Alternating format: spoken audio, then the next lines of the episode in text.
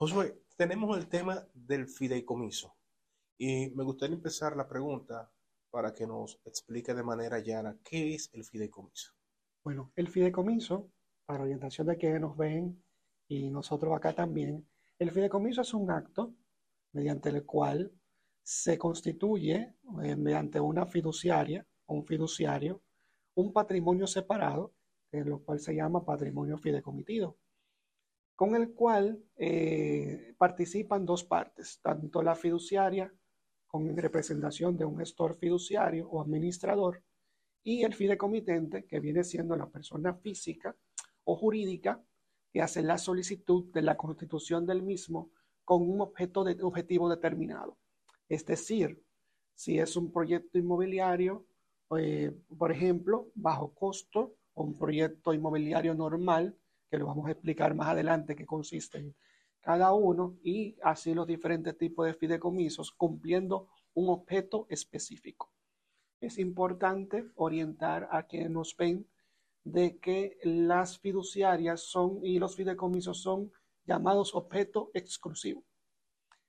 ¿Por qué se llaman objeto exclusivo? Porque tienen un fin único. No pueden dedicarse ni la fiduciaria ni el fideicomiso a un fin distinto al que fue determinado. Entonces ahí surge la pregunta. Tenemos que un fideicomiso básicamente es una persona que tiene un determinado bien, mueble o inmueble, y se asocia con otro y a la vez a un tercero le dan la administración de esos, de esos bienes, muebles o inmuebles, y entonces se le da un beneficio a cambio de, dicho, de dicha labor de administración que se divide además de ese que se le da a aquel administrador, también a aquel propietario de, los bienes muebles o inmuebles. Entonces, dije, surge la pregunta, pero hay que hacer el comentario primero. Entonces, contextualizado, el fideicomiso, más que una figura jurídica que tiene un objetivo específico, es, digamos que, una, una modalidad de administración eficiente de bienes y servicios y de recursos. Es correcto, es una administración eficiente de bienes y servicios. Tanto así que tocaste un punto importante, y es que es administrado por un tercero. Al ser administrado por un tercero y ser considerado una figura jurídica, administrado por un tercero, dicho bien, sea mueble o inmueble, es inembargable. La ley lo protege en todo su contexto. Entonces, pero también es objeto de lo que es el aspecto impositivo. ¿Y cómo la gente se preguntará, pero cómo yo distingo, cómo se distingue un fideicomiso? En el aspecto impositivo. Bueno, el fideicomiso tiene un RNC, pero es importante que lo quienes nos ven sepan que no es una empresa en sí. ¿Por qué? Porque lo, lo representa una persona moral. Entonces, aunque tenga RNC, no tiene registro mercantil porque tampoco es una empresa de vida, aunque se constituya mediante un contrato, no significa que es una empresa en sí, ya que es solamente una figura jurídica, sin naturaleza de crear una actividad fuera de él, de lo que en sí fue. Es decir, es un fideicomiso y los reguladores como la DGI lo, reconocen como tal, pero solamente es para la parte impositiva. Es decir, pagan impuestos sobre la renta, eh, pagan IR6, pagan IR17 y pagan lo que es el 0.18% por servicios. Y el ITEVIS, que todo, todo bien o servicio debe de, de pagarlo.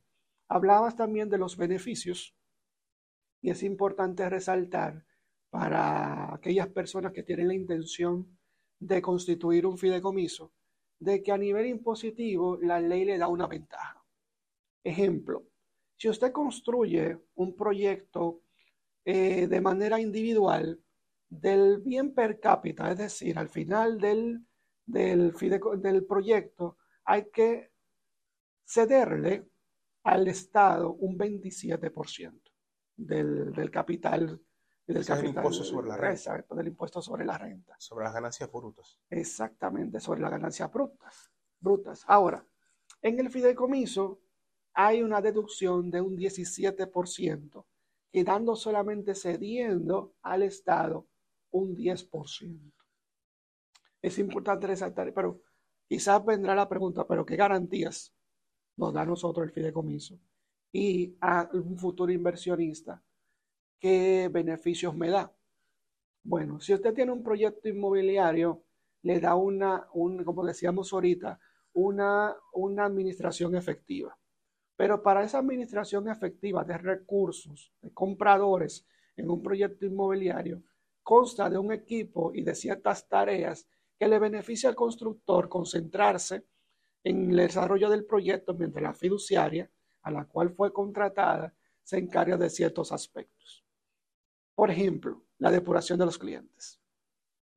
Eso le da paz al constructor saber de que tiene un apoyo en una fiduciaria de con quién está haciendo negocios y de que de, la verificación, por ejemplo, de origen de fondos, recursos, en los cuales van a, van, a ser, van a adentrarse o van a ser recibidos en la cuenta del proyecto. También tiene una buena administración en aspectos legales. Tiene una asesoría totalmente legal por medio de la fiduciaria, que es otro beneficio. Tiene el aspecto operativo, que es la recepción de pagos de suplidores, como también de la recepción de pagos de los compradores. Y en la parte contable, que es la parte esencial, tiene una, un organigrama, una organización de todos los gastos, de todos los ingresos, de, los, de la parte impositiva, en la cual la fiduciaria se encargará de mantener al tanto al contratante, en este caso sería el fideicomitente, de todos los aspectos operativos en general. Y ahí me surge la inquietud, eh, como ya de conocimiento, pues mi área es la del derecho comercial, como tal involucra cuestiones que tienen que ver de alguna manera, pues todos los tipos de actos de comercio, y en este caso el, el, el tema de los fideicomisos no es la excepción. Entonces me surge una pregunta interesante y es en relación a la razón social que pueden utilizarse con los fideicomisos. ¿Existe alguna contemplación como tal? Por ejemplo, ¿se encuentra limitada a algún tipo de, persona jurídica o algún tipo de denominación social los fideicomisos? Mayormente los vemos como SA, pero es también la tendencia porque es un tipo de sociedad comercial cuya posibilidad permite y abre las puertas a manejar un capital de de ya de decenas de millones. Es decir, la ley habilita como mínimo 33 millones de pesos. Pero para algunos casos puntuales, como por ejemplo las entidades de intermediación, de intermediación financiera, se establece un umbral como mínimo para poder aperturarse en calidad de SA. En el caso de los fideicomisos, ¿existe una regulación similar? bueno, buena pregunta. Y hacemos este aclarando. Como dijimos al principio, la eh, el, fideicomiso es una figura jurídica en sí, pero no es constituido como una empresa, sino como una figura eh, eh, de administración. Es decir, una figura jurídica en la cual tiene como objeto administración de un bien, pero es debidamente representada por un tercero que es un SA. Pero no significa que, la que el fideicomiso es una empresa. Como, como acatamos ahorita, no consta de registro mercantil, no consta de un estatuto, no consta de ningún organigrama que tenga una empresa común, pero sí tiene una razón social. Sí tiene una razón social dependiendo del tipo de objeto que tenga un fideicomiso, es decir, si es de inversión, si es inmobiliario, si es bajo costo, claro, debe tener una denominación, pero en sí no es una empresa. que siempre eso trae, eso trae confusión en, hasta en las mismas entidades financieras, pero porque hay un vacío normativo y es uno de los debates incluso en términos de, derecho comercial acá en la República Dominicana, incluso en asuntos de cumplimiento, es uno de los vacíos normativos que eh, he tenido la oportunidad de conversar, porque aunque suene una pregunta quizá un poco aérea, realmente aterrizarla eh, hasta ahora no ha sido de manera precisa en la República Dominicana. Y bueno, si bien es cierto que el fideicomiso no es una empresa como tal, de eso es algo que no hay que redundar porque está bastante claro, pero al menos el hecho de involucrar ciertas empresas que a la vez de manera recíproca, recíproca generan obligaciones y deberes, incluso al grado que generan eh, reducción de impuestos sobre la renta, es decir, de un 10, 27 a un 10, Correcto. estamos hablando de que existe una razón social que debe de calificarse como tal y existir, porque es bien, si bien, o sea, el fideicomiso, supongamos una constructora y una son dos empresas distintas, pero ese tipo de obligación que se propone como tal debe recaer o responder sobre una. Es correcto. No, sobre, no solo en la parte de, digamos que de manera individual, la responsabilidad contractual, porque en materia de obligaciones, el principio de autonomía de la voluntad de las partes establece esa disposición del consentimiento, pero a la vez también da ese tipo eh, de, obligación. Ahí va el principio rebus sic que todo aquello establecido dentro de una obligación contraída genera un derecho de ley sobre las partes. Entonces, esa conexión que se da a la vez que se brinda, por ejemplo, un servicio, pues bueno, debe de responder en diferentes aspectos, porque, ok, suponiendo el caso de una constructora con una SA, eh, se reduce ese impuesto, pero ese impuesto sobre la renta, ¿bajo qué figura jurídica se puede conocer o, digamos, configurar? Por ejemplo, eh, si se genera un, es un tipo de obligación, obviamente, no genera un RNC propiamente, pero se utilizan dos empresas distintas, ok, pero ese 10 se va a dividir de 50-50, esa excepción de impuestos, esos, beneficios, 50-50, pero sin embargo, ahí pues vemos un tema de que existe, no existe una unificación de empresas, tampoco existe, o sea, a nivel de ser una sola, pero tampoco, pero tampoco existe una separación y, digamos que una manera de dividir ese tipo de, de ok, tú hiciste tal labor y tal labor de manera independiente, si nos ganamos 100, 50 y 50 o 40, 60, como se ve, sino que son dos en una bajo una bajo un estatuto contractual que entonces genera la condición de que ese tipo de servicio que se brinda tiene una responsabilidad, entonces tiene una que responder, porque tanto una como la otra, aunque es contractual, habrán cosas que se salgan, porque siempre el derecho común es supletorio para correcto. Entonces ahí que surge la inquietud. Bueno, eh, en base a tu inquietud, eh, la ley 189.11, que fue promulgada en el 2011, fue como un fomento, un incentivo a, un llamado de los constructores que en el momento pasaban como, como decimos, decimos en términos dominicanos, el diágaro en bicicleta, porque sus proyectos estaban en declive. El presidente Danilo Medina, que era el presidente en ese momento, eh, mediante su equipo tuvo la idea y los mismos legisladores de promulgar una ley que fomentara el desarrollo inmobiliario y el desarrollo y, ya el término de los fideicomisos ya habían sido tratados en años anteriores. disculpa, tengo una corrección. Toda esa gente obedece a la estrategia nacional de, de objetivos de desarrollo sostenible para garantizar el acceso a la vivienda. Exactamente, entonces, ese, esa reducción, de donde vamos, de la parte impositiva del 27 al 10, ¿quién lo cubre? Eso es, eh, realmente, eh, el, el, 17% es como un incentivo al desarrollo y, y, a la implementación de esta figura y para que los mismos constructores se vuelquen más a utilizar esta figura. Porque, ajá, tú eres constructor y, entonces, y yo voy donde ti como fiduciaria y te digo, eh, yo te estoy ofreciendo un servicio, para, un servicio para que constituyas un fideicomiso. Entonces, ¿qué es lo primero que como comerciante me vas a preguntar? ¿Qué beneficio me das? Claro. ¿Qué beneficio voy a obtener? Porque algo debo de tener yo como, como constructor. Tener un retorno. Tener un retorno. Que realmente también el eh, hay un retorno que la ley te da en base a tu capital invertido. Por ejemplo, si tú compras el inmueble, tú puedes solicitar el retorno de esa inversión mediante el fideicomiso. Entonces, eso viene como un fomento de incentivo, al igual que el bono de primera vivienda, que quizás lo tratemos un poquito más adelante, pero en este caso, si el adquiriente también tiene un incentivo, entonces yo como constructor debo de tener un beneficio.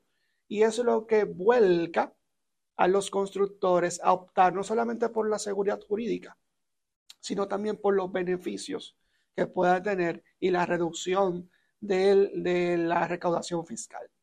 Entonces, por otro lado, cambiando ya un poquito de tema, eh, tenemos que el fideicomiso, como ven ha señalado, por un lado tiene una parte privada, pero por otro lado, también, como señalé, este, tenemos en la República Dominicana, y era algo que hablamos detrás de cámara, la promulgación de la ley 2823, que es una combinación, digamos, que ha detonado muchas ideas encontradas, porque acá en la República Dominicana, yo incluso que no trabajo con el fideicomiso, he tenido que sentarme a ver por qué. Por un lado, ya es el Estado que está promoviendo la actividad del fideicomiso. Entonces, como ciudadano común, eh, es algo que me preocupa, al igual que ya a todos ciudadanos, primero como ciudadano.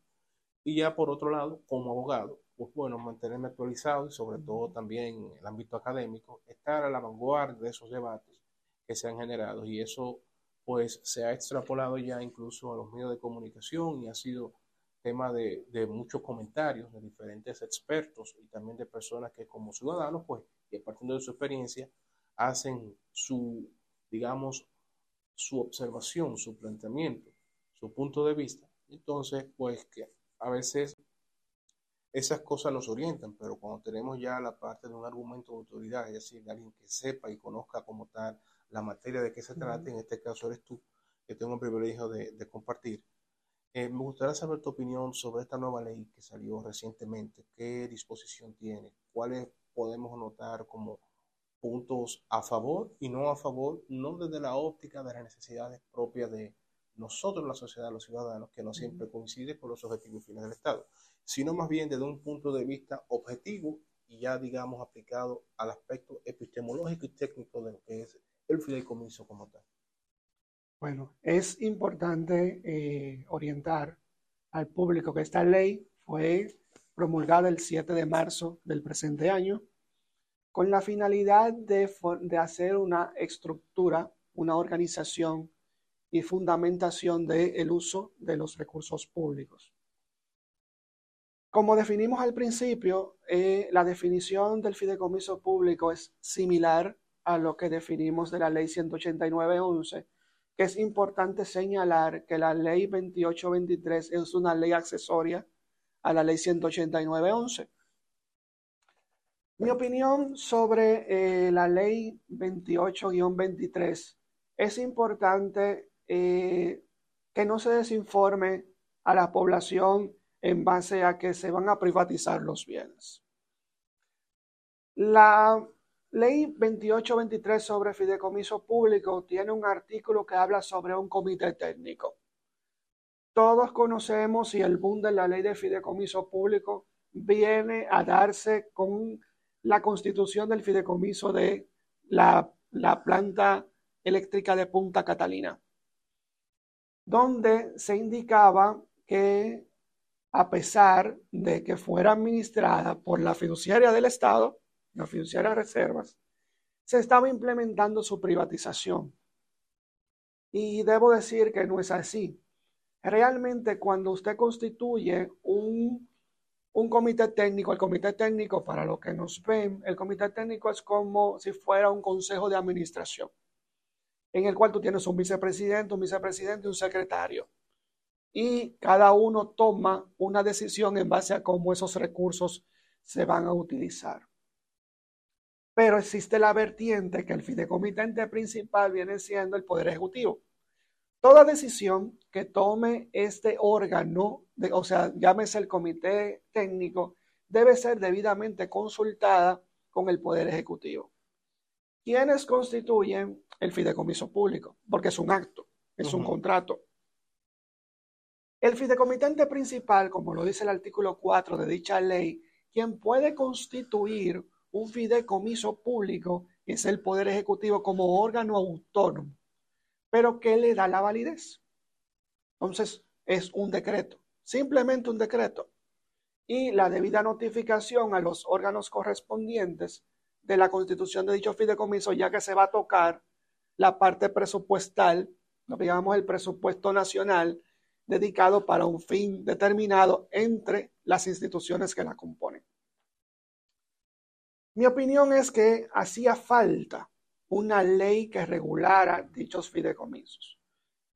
Tenemos que tener en cuenta de que existían ya fideicomisos públicos.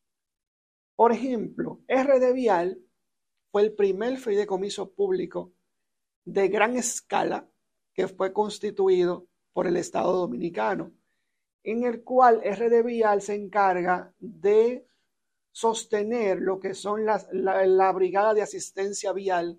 Pero eso fue mediante la Dirección General de Alianza Público-Privada, si no me equivoco. Correctamente. Y ahí vamos más adelante. ese es otro debate que va a este tema también, el de las APP. De las APP, es correcto.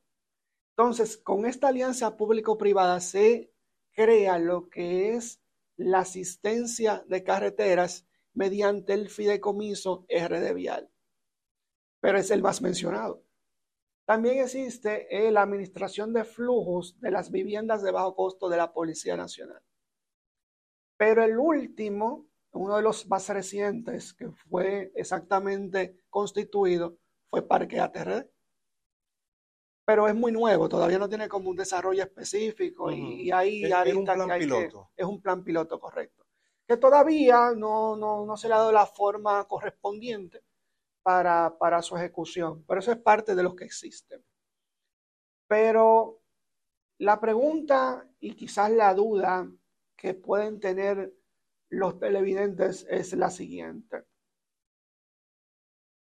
El Estado puede subsistir, puede sostener una obra, es decir, o una organización o el desarrollo, por ejemplo, del campo o de carreteras o de hospitales o de escuelas con un solo presupuesto. Muchos deberán, deberán estar preguntándose esto. Entonces, ¿es necesario la alianza público-privada, tanto inversión del Estado como del empresariado dominicano para desarrollar obras que beneficien en sí? Es correcto. El Estado no puede subsistir, no puede desarrollar con un solo presupuesto sin el apoyo de la población nacional o el sistema económico nacional. Entonces, hacía falta como darle una forma al fideicomiso público y entiendo que en un futuro, si existe la voluntad y la buena intención, se ha implementado en cada una de las instituciones que conforman el Estado. Es importante resaltar que no solamente el Poder Ejecutivo puede constituir fideicomiso. También los extrapoderes, como también el Poder Judicial y el Poder Legislativo, pueden constituir fideicomisos pero al ser poderes alternos al poder ejecutivo, debe de contar con una aprobación previa. ¿Y quién da esa aprobación previa? El Congreso Nacional.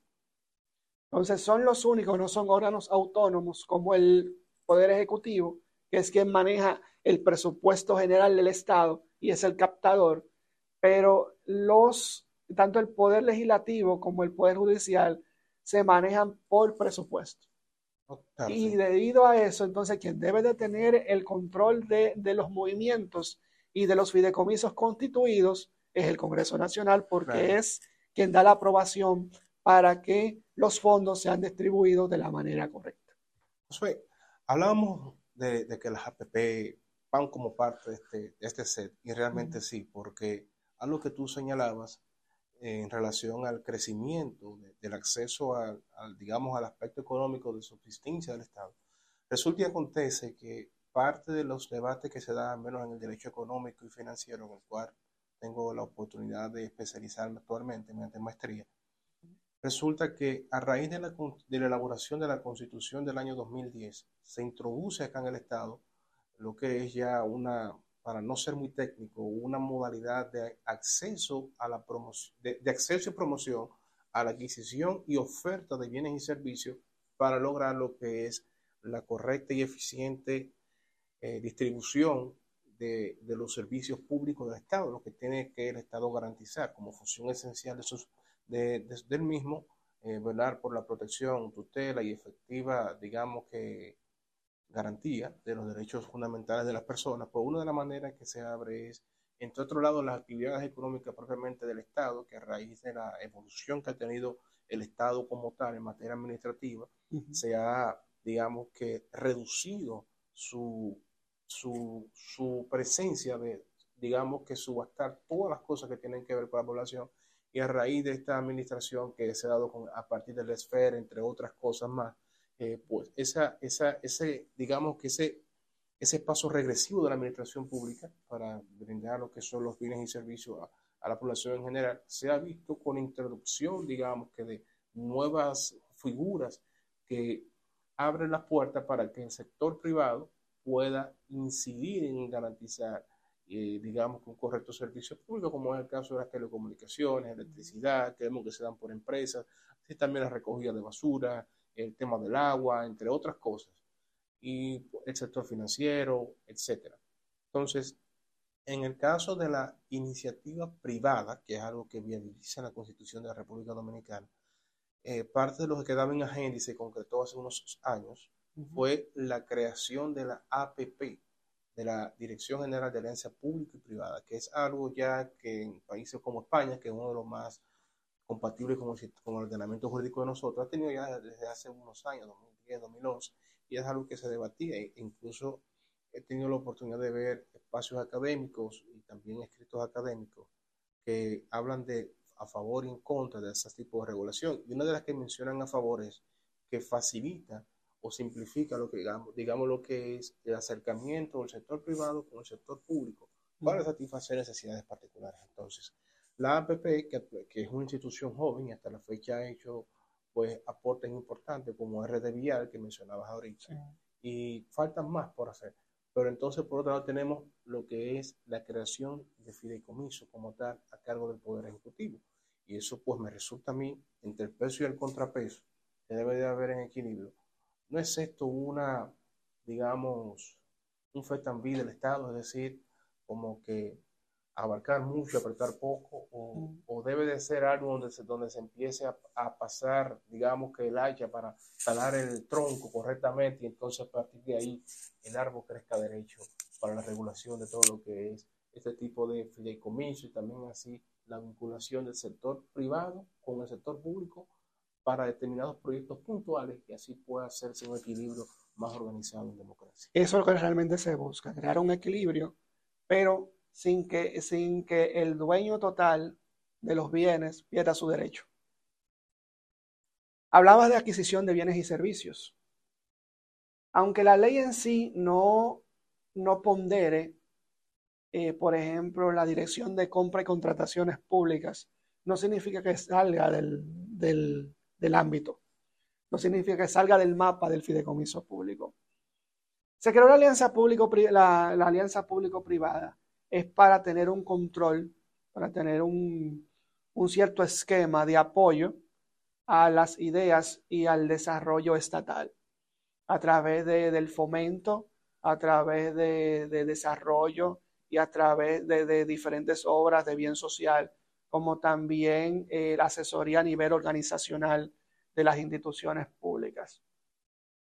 Es importante resaltar, y han satanizado bastante el fideicomiso público, creando como la naturaleza de que todos los bienes públicos van a ser debidamente privatizados.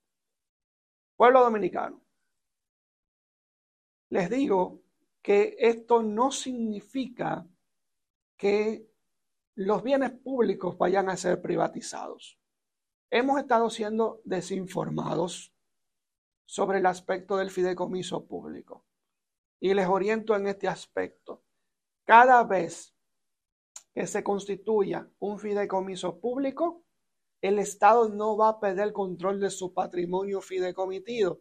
¿Por qué? Porque dichos bienes no van a ser administrados por una fiduciaria o un grupo económico, un grupo bancario determinado privado, sino que quien lo va a administrar es la el mismo grupo bancario la misma fiduciaria que tiene el Estado.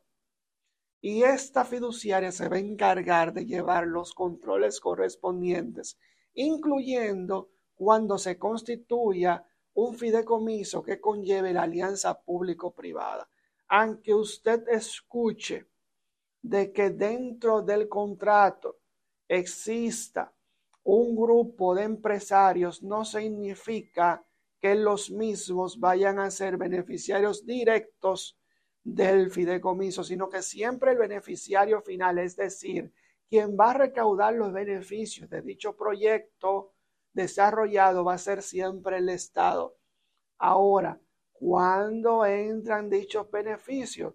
Cuando el Estado le da la participación mediante alianza público-privada estas empresas, vamos a poner en el desarrollo de una hidroeléctrica, que entre una empresa especializada justamente en desarrollo, en el desarrollo de, de este tipo de obras, estos solamente van a llevar como beneficio los flujos que genere esta obra, sin que el Estado comprometa el bien en sí. Me explico. El inmueble, como dice la ley 189.11, es inembarcable. Es decir, que el inmueble no va a responder mediante una obligación financiera, teniendo dicho bien, dicho bien un flujo de efectivo que permita responder las obligaciones que éste posee. Entonces, ¿qué pasa con este comité técnico que explicaba que es como un consejo de decisión? Que estas personas son buscadas para asesoría en materia de desarrollo estatal, dependiendo del tipo de obra o del tipo de obras de obra social, perdón, que vaya a ser desarrollada. Sin embargo, sin embargo, solamente van a tener voz para el Estado, para que les, pero quien va a tomar la decisión y de quién la fiduciaria va a obedecer instrucciones es únicamente de lo que diga el Estado. Únicamente el Estado. Es bueno resaltar que el contrato de fideicomiso público es obligatorio, es, como decíamos y hemos dicho, lo constituye el Estado, pero como segunda opción y como segundo firmante lo constituye la, el ministerio interesado o la parte interesada, el ministerio interesado. Si es una carretera, el Ministerio de Obras Públicas participa dentro del contrato. También cada fideicomiso público es debidamente regulado por la Cámara de Cuentas. Es un regulador formal, pero también entra la superintendencia de bancos y está la superintendencia de valores, dependiendo del tipo de fideicomiso constituido. Si es un fideicomiso de inversión que lleve eh, inversión de capital para el extranjero, la superintendencia de valores es el encargado de regular esto. Si es a nivel financiero, entonces la superintendencia de bancos. Pero su regulador formal a nivel general viene siendo la Cámara de Cuentas.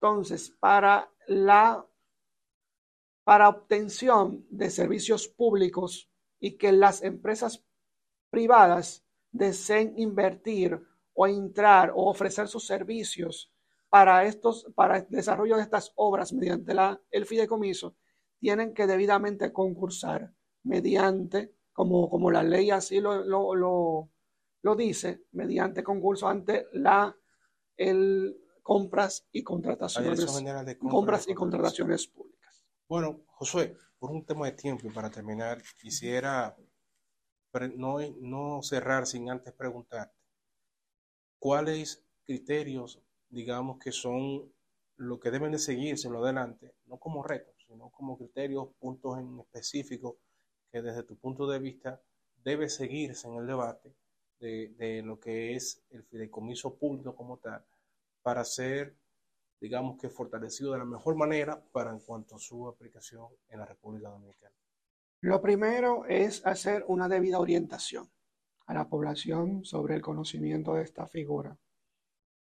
Eh, no dejarlo a un solo sector conocerlo, sino crear un plan que permita capacitar todas las instituciones sobre lo que significa esta figura, fomentar la, la, lectura de, la regulación, eh, capacitar también los extrapoderes, eh, llámese eh, jurisdicción inmobiliaria, llámese compra y contrataciones, llámese banco de reservas, hacienda, impuestos internos, y todas las instituciones no públicas, sino también privadas, para que se entienda cuál es la verdadera naturaleza de este tipo de fideicomiso.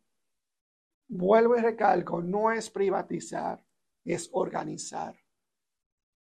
cuando hay una casa bien organizada, todo transcurre de manera normalizada.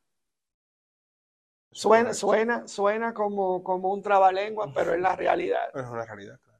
Una casa organizada se maneja bien normalizada. Ese es uno de los consejos que más y eh, que se fomente más la, la constitución de fideicomisos. Y dejo esta consideración para finalizar nuestra intervención de que el Estado piense planifique, estructure un plan en donde los poderes extra, los poder legislativo, poder judicial y poder ejecutivo por sus instituciones que se desprenden de ella, sea organizada mediante este tipo de fideicomiso. ¿Por qué? Porque puede existir una mejor organización a nivel de gasto presupuestario, como también de control y filtro de quienes dan las autorizaciones para, para el uso de los fondos públicos. ¿Qué beneficio va a traer esto? Que los casos de corrupción disminuyan notablemente y que quien y que solamente la persona autorizada sea la responsable de mover y autorizar dichos fondos. Si organizamos nuestras instituciones mediante, mediante esta figura, vamos a ser el país más organizado del mundo. El derecho comparado nunca, nunca se queda. México es el rey de los fideicomisos públicos. Y usted lo puede investigar en su casa. Y pueden buscar los datos. No se habla mucho, pero Estados Unidos también maneja mucho los fideicomisos públicos. Y hemos visto cómo el buen manejo del capital estatal es bien manejado, ¿verdad? principalmente en los Estados Unidos, pero es por esto, es por esta figura. Ellos tienen fideicomisos para cada, para cada acción. Entonces, si otros países que son más desarrollados que nosotros, y nosotros somos, somos considerados subdesarrollados, podemos llegar a ser desarrollados teniendo una, una, economía, una economía bien organizada. Y siguiendo esos modelos. Y siguiendo los modelos. Siempre que funcione. Ahora, no es lo mismo la intención que la buena voluntad. Eh, todos podemos tener la buena intención de, programarnos, de proponer, pero debe también, debe también existir la buena voluntad de ejecutarlas. Entonces, es mi recomendación fomentar, educar, capacitar sobre esta figura y verlo más de la parte positiva que de la parte solamente crítica. Bueno, Josué, eh, por una cuestión de tiempo tenemos que concluir esta parte, pero para mí ha sido un episodio especial, más allá de un simple aprendizaje, es la primera vez que grabamos Entendiendo el Derecho ya a nivel de estudio, a nivel ya más en vivo, y, o sea, de manera presencial, y esperemos que otras ocasiones pues, pueda ser coincidiendo contigo. Muy agradecido y también es un privilegio tenerte y también agradecerte por permitirme y permitirte también ser parte de este espacio que hoy en día está en crecimiento, pero es con el propósito de agregar valor y que llegue a la mayor cantidad de personas posible con contenido de calidad y también con seres humanos de calidad, así como tú lo eres. Eh, te agradezco y, y, qué privilegio ser el, primero en, esta parte presencial, ¿no? y agradezco la invitación y, y cuenta con el apoyo y de cualquier asesoría y, y en la implementación y, todo lo que necesites en, en, este nuevo proyecto. Bueno, pero antes de terminar, por favor, tus redes sociales y contactos donde te puedan ubicar para en caso de alguna algún requerimiento en particular o servicio que pudieras brindar. Claro que sí. Pueden eh, seguirme a través de mi Instagram como arroba Josué del Orbe 13 y también le, dejo mi correo electrónico josuedelorbe.com. Por medio de estas dos redes pueden contactar. Bueno, pues muchísimas gracias, Josué. Así también como a todos y cada uno los que han dicho presente, así en este capítulo completo. Muchísimas gracias. Dele a compartir, también dele a suscribirse a aquellos que, que tengan más cerca de usted y también manténgase la expectativa porque vendrán más capítulos con Dios por delante. Muchísimas gracias. Hasta la próxima. Bendiciones.